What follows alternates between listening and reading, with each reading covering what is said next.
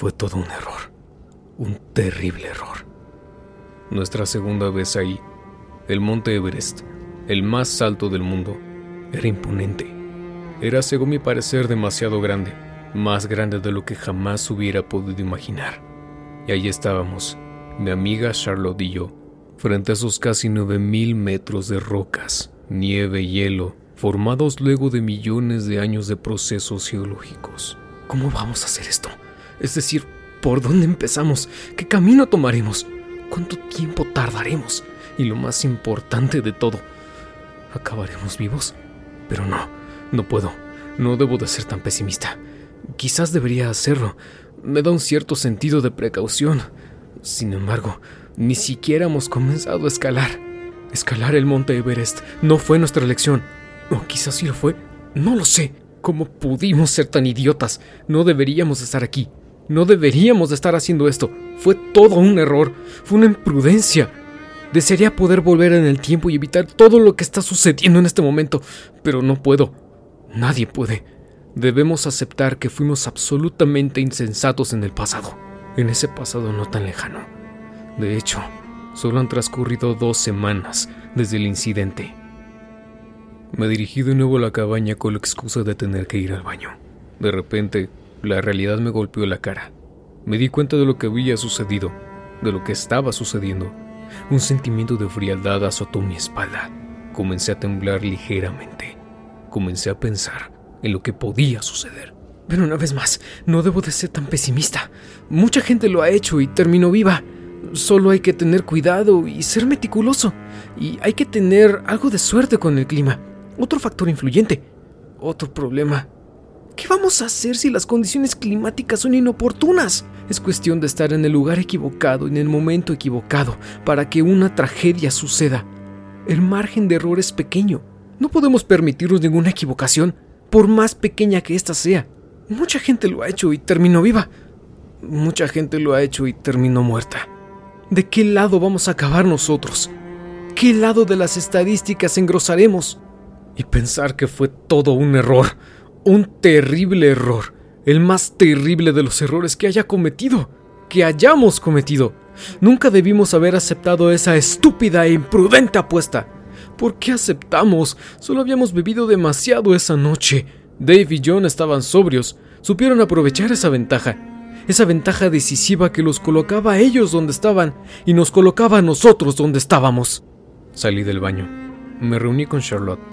¿Estás listo? preguntó. No, respondí, ocultando ineficazmente mi incipiente nerviosismo. ¿Estoy listo? ¿Qué tipo de pregunta era esa? ¿Cómo podía estar listo? ¿Cómo cualquier persona podía estar lista? Estábamos a punto de morir. Cada paso era potencialmente letal.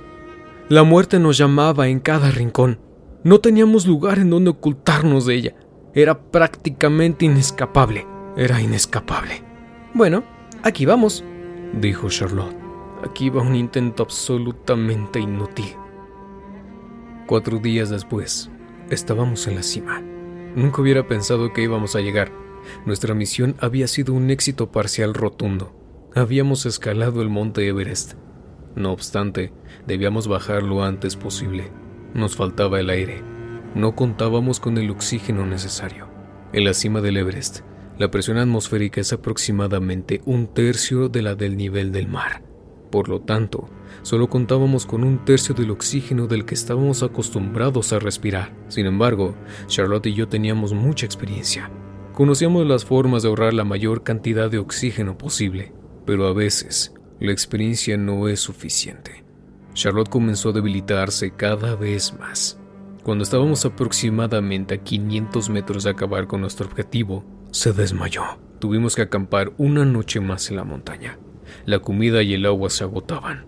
A las 11 de la noche, Charlotte se despertó. Oh, gracias a Dios. Pensé que no te despertarías. Charlie, ¿cómo te sientes? Le pregunté sumamente preocupado. Ah, bien.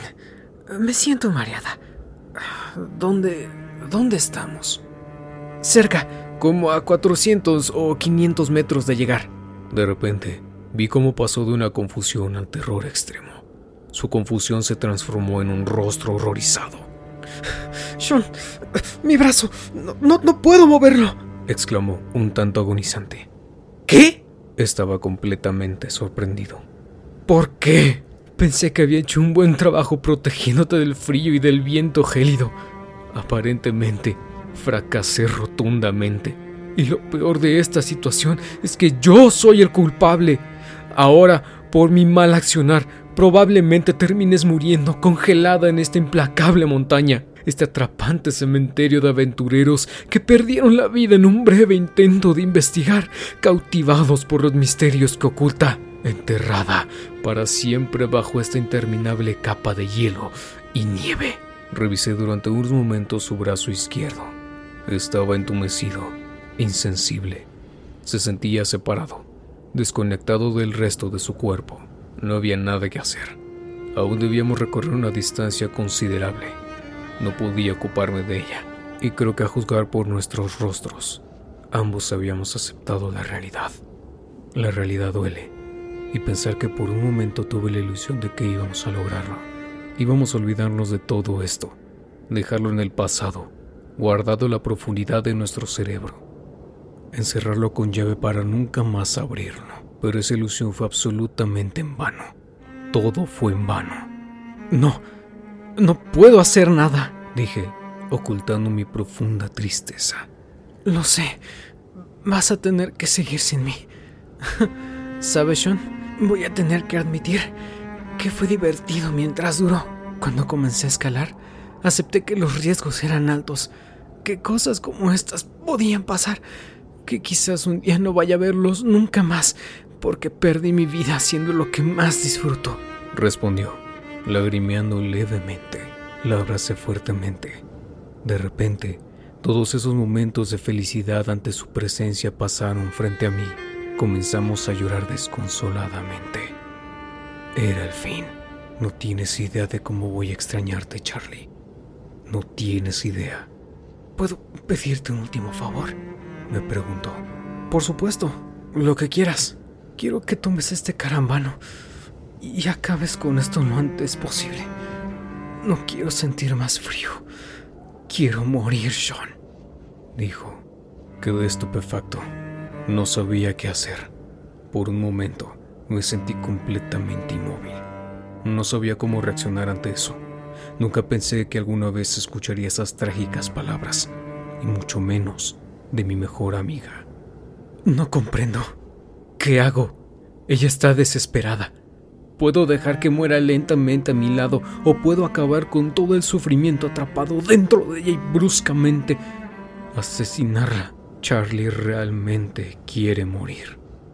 Charlie, no, no, no puedo hacer eso, le dije, tartamudeando un poco. Si puedes, por favor, Sean, te suplico que lo hagas. Lo necesito, exclamó. Pensé en silencio durante cinco interminables minutos. Voy a hacerlo. Tomé el afilado carambano y acabé con su vida. Aún recuerdo sus gritos de dolor, de pánico inmenso resuenan en mi cabeza esos gritos de dolor. Me prometí a mí mismo que intentaría no pensar en el tema, pero me es imposible. ¿Cómo olvidar el hecho de que asesiné violentamente a mi mejor amiga? Es cierto, ella lo pidió, pero quizás no debía haber accedido a su requerimiento.